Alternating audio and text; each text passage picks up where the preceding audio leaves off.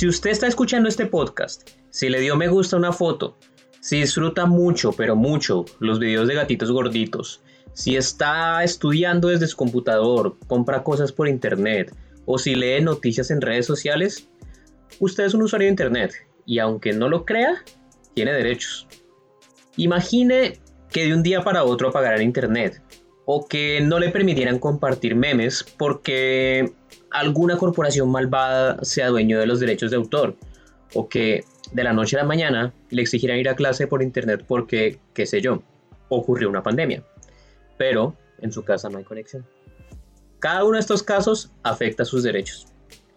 O me va a decir que no ha escuchado a nadie decir que las redes sociales censuran, o no le ha pasado siquiera por la cabeza que quizá hay algo raro con toda la información que empresas y gobiernos pueden conocer por su actividad en Internet?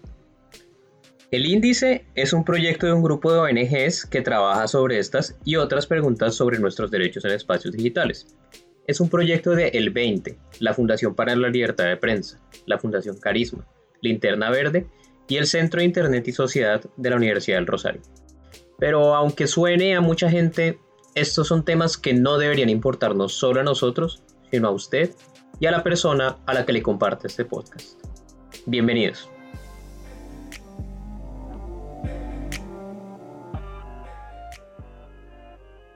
Internet sirve para que ejerzamos nuestros derechos con más fuerza. Podemos tener más información, comunicarnos con más personas, en fin.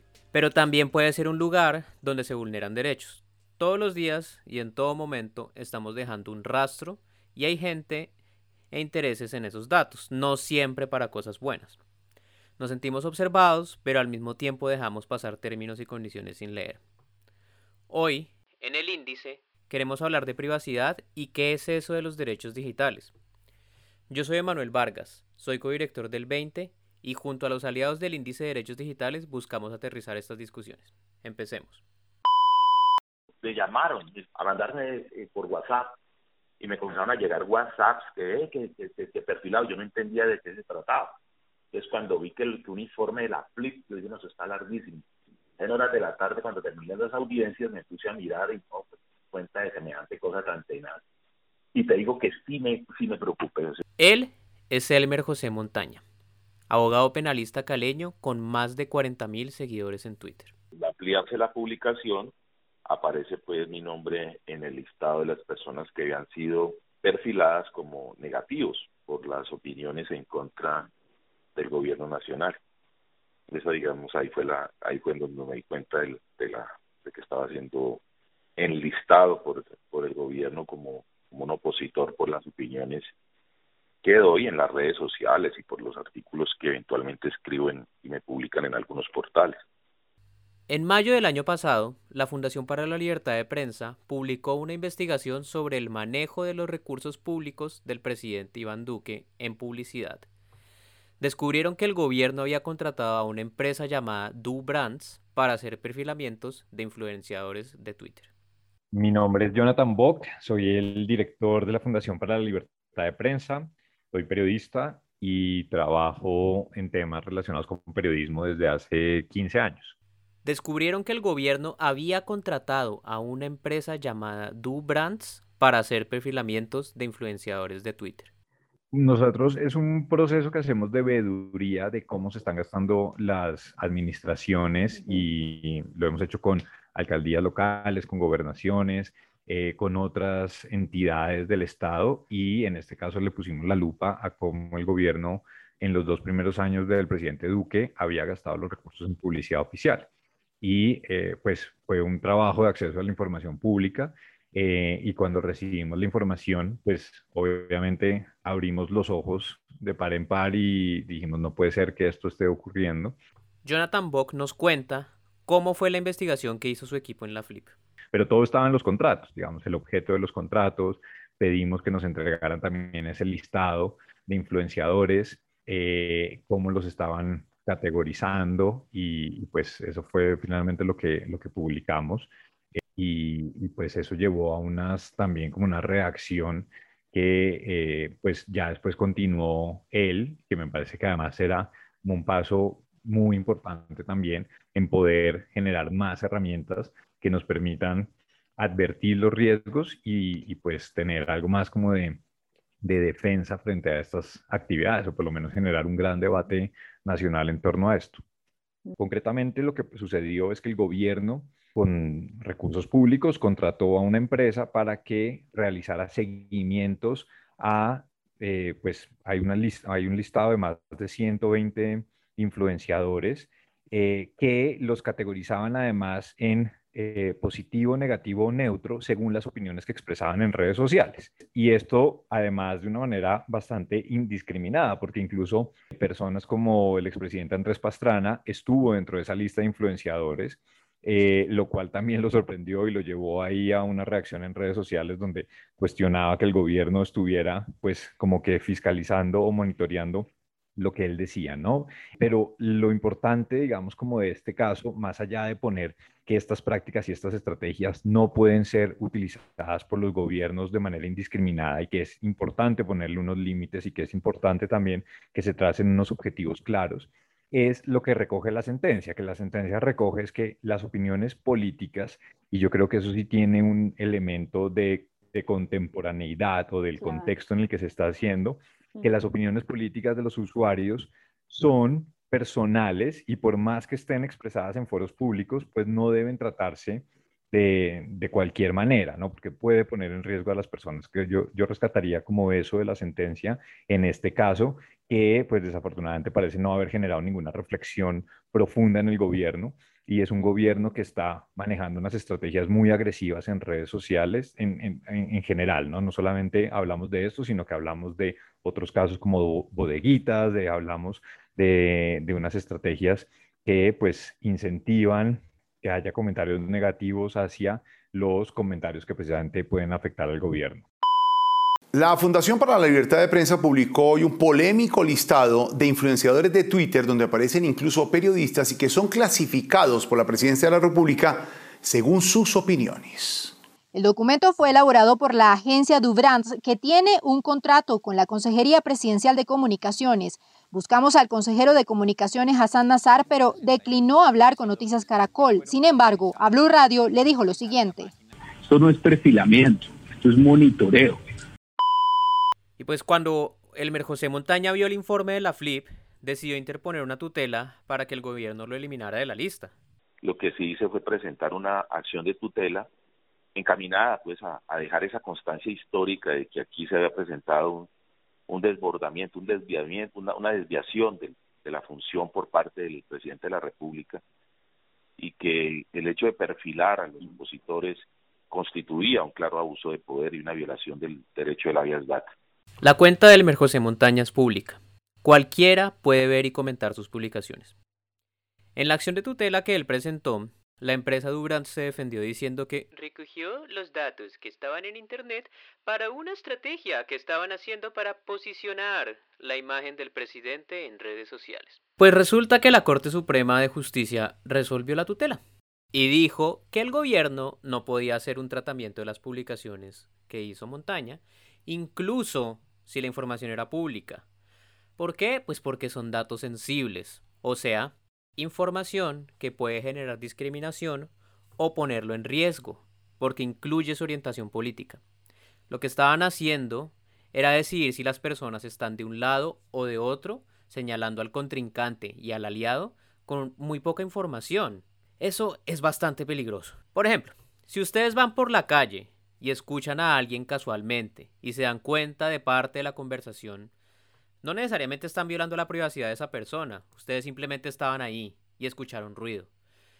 Pero otra cosa es quedarse pegado a alguien en la calle, anotando todo lo que dice y hace para después decidir si es una persona mala o buena el gobierno tenía que haberle pedido permiso a Montaña para hacer uso de sus datos. Pues en este caso gobiernos, pero empresas privadas o distintos actores no pueden utilizar esa información de manera indiscriminada para sus propios propósitos, porque además finalmente es que no, eh, un punto ahí que sería importante también para, para los efectos de esas prácticas es que no son, no es información 100% fiable. ¿Sí? Que hoy yo puedo, en, un tweet yo puedo decir el capitalismo apesta o el socialismo apesta, pero pues eso no va a reflejar algo más de fondo de lo que esté opinando la persona. Creo que eh, tomarlos así a la ligera, pues efectivamente es muy peligroso.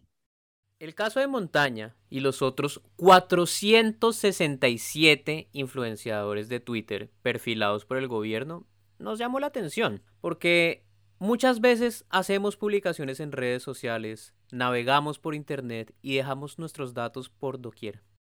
Pero ¿qué pasa con esa información? ¿Qué tienen que ver estos datos con nuestros derechos? Invitamos a Carolina Botero, directora de Fundación Carisma, una organización de la sociedad civil que trabaja en la promoción de los derechos humanos en el mundo digital.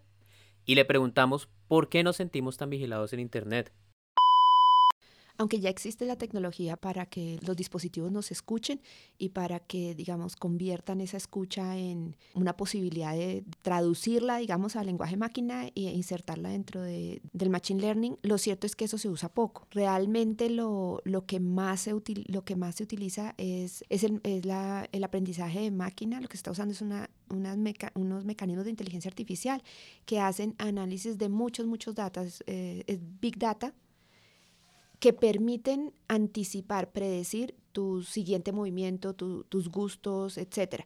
Entonces, aunque tú sientas que fue porque dijiste algo, a alguien, seguramente ya habías estado teniendo un comportamiento que le permite a la máquina predecir lo que va a pasar. Y eso hace que eh, la gente tenga la sensación de que la escuchan. Realmente han logrado afinar tanto, tanto los algoritmos y esa, ese mecanismo de suma de datos que son capaces de hacer eso. Alguna vez, esta historia creo que la he contado varias veces, pero me encanta Hace unos años teníamos a un practicante en carisma, un chico joven, que un día llegó a la oficina toteado la risa diciendo que había ido a comer con su amiga. Y él le dice, oye, entonces ya no te vas de vacaciones. Y dice, no, yo sí me voy, yo me voy para Cancún. Pero no habías dicho que no, que porque no tenías plata. dijo, no, no, que imagínate que sí. Yo hice las cálculos y eso no tenía plata. Pero de repente entraba al periódico y Cancún. Y dije, no es el destino. Y entonces, no, pues yo no tengo plata, pero pues claro, yo tenía que ir. Esa, ese ejemplo, o sea, y te juro que es de la vida real, muestra esa capacidad. O sea, la, en, esto pudo suceder hace unos cuatro años donde en general la, la, gente no lo tenía tan claro. Este muchacho, como ya estaba trabajando con nosotros, él llegó a contarnos para decir, ahí está. O sea, esto es, es, la, es el, la capacidad predictiva de la tecnología. Y entonces nos sentamos a charlar un rato sobre el tema y efectivamente así es. Claro, ella había estado buscando pasajes, había mirado hoteles, no sé qué, y de repente lo descarta y eso es de hecho lo que esta tecnología quiere. Finalmente la publicidad y el marketing lo que quieren es convencerte de que tú hagas algo de que votes por un candidato, de que escojas un destino turístico, de que compres eh, la nueva moda, etcétera. Bueno, pero ¿cómo, ¿cómo hacen para implementar esos mecanismos de predicción y cómo obtienen tantos datos de nosotros? Eh, sí, mira, a ver, una de las formas precisamente para conseguir estos mecanismos de predicción y los datos para sumarlos todos y ser capaces de tener ese, ese gran análisis computacional, pues además agregado, porque, porque finalmente esta chica es una, ¿no? Pero esa capacidad es frente a muchas personas, a todos, a los millones de usuarios de, de Internet. Entonces, la forma de hacer eso es a través de, o uno de los mecanismos es a través de las cookies. Las cookies son unos códigos que se insertan en tus dispositivos y que hacen esos seguimientos. Entonces, las utilizan sobre todo para aspectos técnicos. Originalmente eran muy, muy técnicos porque un poco que funcione bien un computador depende de que se acuerde que tú hablas español, que prefieres, por ejemplo, yo prefiero una pantalla con mucha luminosidad porque tengo problemas de visión. Entonces, como la, serie de, de aspectos que, que tú ajustas entonces, él lo recuerdan y lo utilizan para eso. Entonces, una página a la que tú visitas con frecuencia ya sabe que tú la prefieres en español y no en inglés. Como una serie de, de, datos los guarda. Y esos son datos técnicos de funcionamiento incluso. Y estas cookies que parecen tan inocentes y que trabajan para facilitarnos la vida, ahora empiezan a dar un poco de miedo, ¿no? Porque cuando abres una página y te piden que aceptes las cookies, ya lo piensas dos veces, ¿no? Porque estamos viendo que es así como nos espían y están robando nuestros datos. Recuerdo hace un tiempo un periodista me llamó para decirme pues como el escándalo de las cookies, que eso tan horrible que lo hacían seguimiento a uno, y como era de un medio. Y entonces él me dice, me dice este, le dije, yo déjeme, pienso pues como que él le responde, me manda unas preguntas. Cuando lo volvimos a hablar, le dije, mira, porque era Google, o sea, porque sin duda Google y Facebook son los más grandes y tienen además unas empresas que convierten esas cookies en mercancía, porque hacen, eh, son como los, grandes, los mayoristas del marketing digital. Pero Google es el más grande, es Double Kick. Entonces él quería hablar de lo, del Google. Y entonces yo le dije, mira, listo, hablemos. Pues te voy a decir una cosa, o sea, yo abrí tu medio y en tu medio, cuando uno abre el medio, se instalan 33 cookies de las cuales 17 son de Google. El problema es, estamos viviendo con eso cotidianamente y nosotros no lo sabemos. Entonces tu medio también, o sea, hay tantos que son de tu medio y tantas que son de Google. Entonces tú sabrías de quién son las otras o sabes cómo toman las decisiones de que cuando uno entre se instalen las cookies, porque el tema es todos participamos de ese ecosistema. Entonces él como que quedó sorprendido. En fin, esa, esa es como una historia que te habla del tema de cookies. Entonces hay muchos tipos de cookies. Y hay una cookie que es particularmente compleja, un sistema de cookies, que son las cookies que están atadas al celular. Entonces, los sistemas operativos, tanto de Android como de el iOS de iPhone, tienen una cookie en particular que permite hacer seguimiento al usuario del celular todo el tiempo.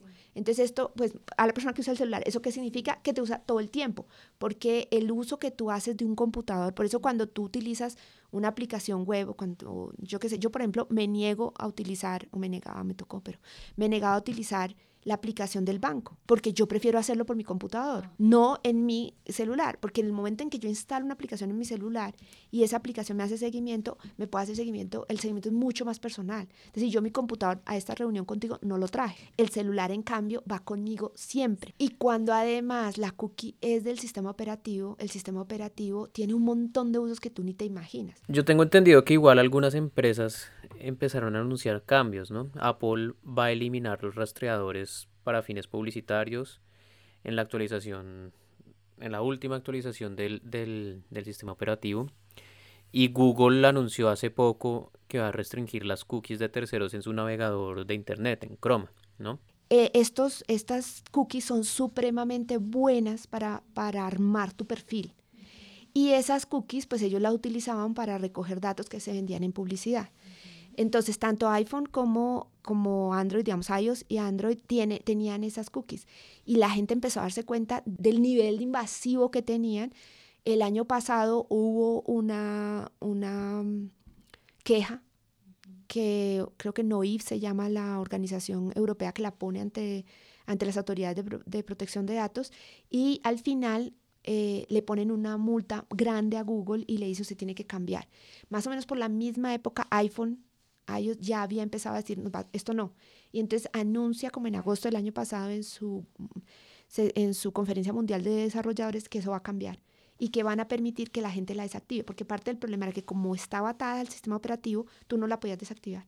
Lo máximo que podías hacer era resetear. Pero hay otro tema que me parece también muy curioso, más allá de las cookies y la publicidad, ¿no? Pues cuando nosotros navegamos en Internet o descargamos una aplicación en nuestro celular, se instalan cookies que recogen nuestros datos para venderlos a empresas de marketing, ¿cierto?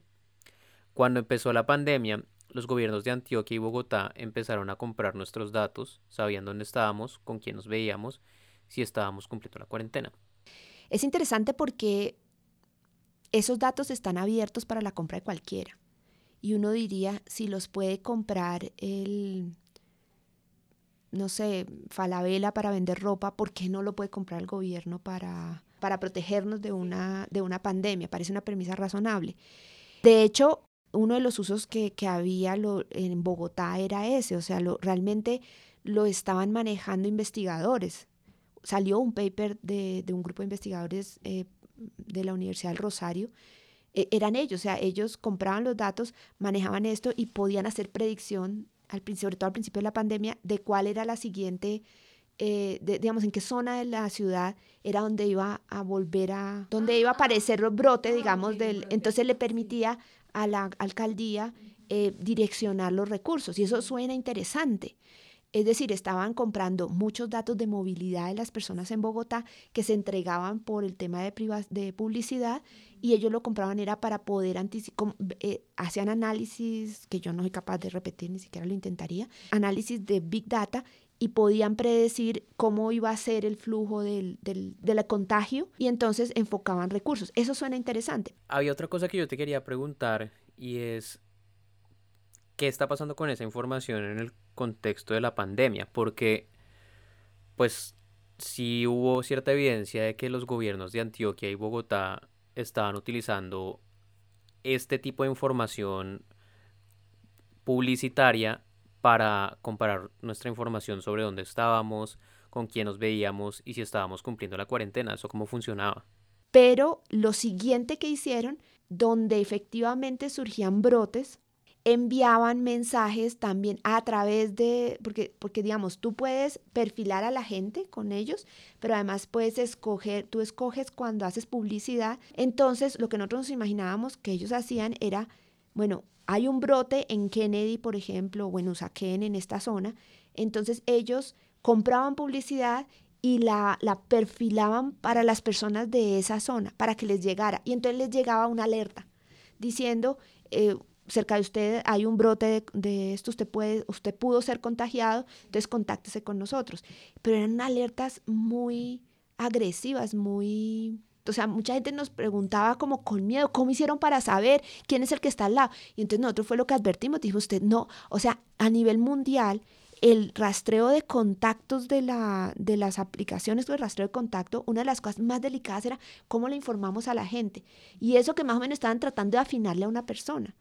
Estos estaban, era como enviando a las 10 cuadras a la redonda de un caso de que sabían que había habido un brote y un caso, entonces le mandaban. La gente se asustaba en medio de una pandemia en que nos habían mandado a encerrar, eso fue como en mayo, mandaba a encerrar, la gente de pronto viviendo sola. Nosotros empezamos a decir, usted está pensando siquiera en la salud mental, ¿qué tal que esto le llegue a alguien que ya tiene algún problema? O sea, esto no tiene, usted no puede hacer eso si no tiene detrás un fundamento para decirlo, porque lo está votando a quién, a menores de edad. O sea, ¿esto cómo funciona? Eso lo estaba haciendo Bogotá y Antioquia. Antioquia no paró inmediatamente, yo no sé cuándo paró, pero es que el caso de Antioquia era todavía peor, porque Antioquia iba un paso más allá. De esto que te estoy contando, Antioquia todavía iba un paso más allá. Entonces, ellos, claro, ellos, y que, como cuando, cuando eran capaces de predecir, entonces enviaban, lo que hacían era enviar equipos de rastreadores.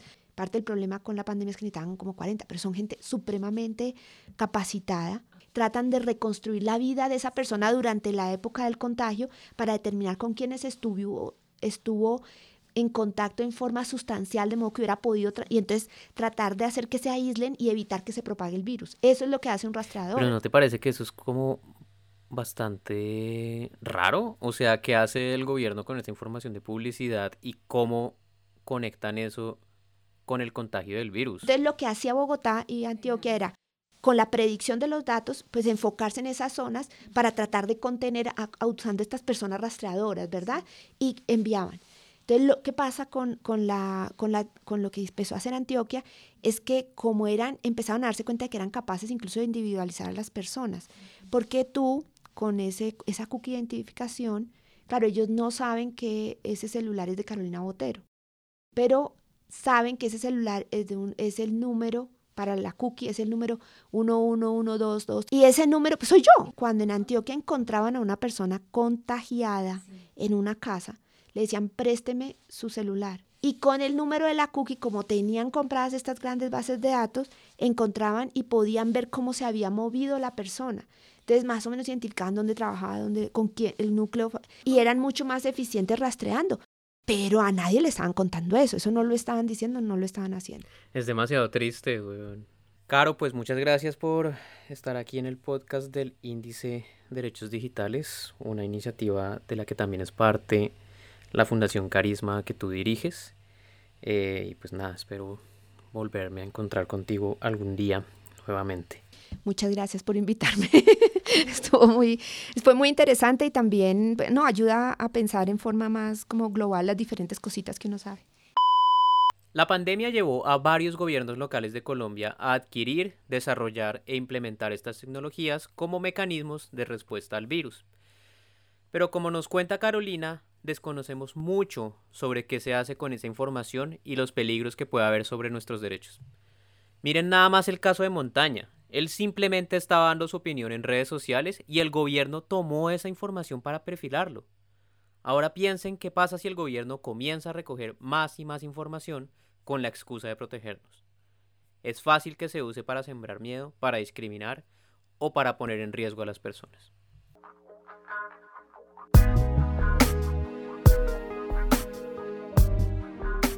Acaban de escuchar El Índice, un podcast en el que nos preguntamos por nuestros derechos humanos en el mundo digital.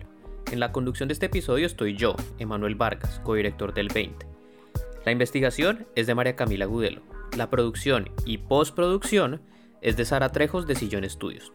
El diseño es de Daniel Lara y de Diego López. El índice es una iniciativa del Índice de Derechos Digitales, una alianza de la que forman parte el 20, la Fundación para la Libertad de Prensa, Fundación Carisma, de Justicia, Linterna Verde y el Centro de Internet y Sociedad de la Universidad del Rosario. Los contenidos y opiniones expresadas son responsabilidad del 20 y no necesariamente reflejan los puntos de vista de las otras organizaciones integrantes del índice. Pueden consultar todos los artículos en el link que dejamos en las notas del episodio. Gracias por escuchar.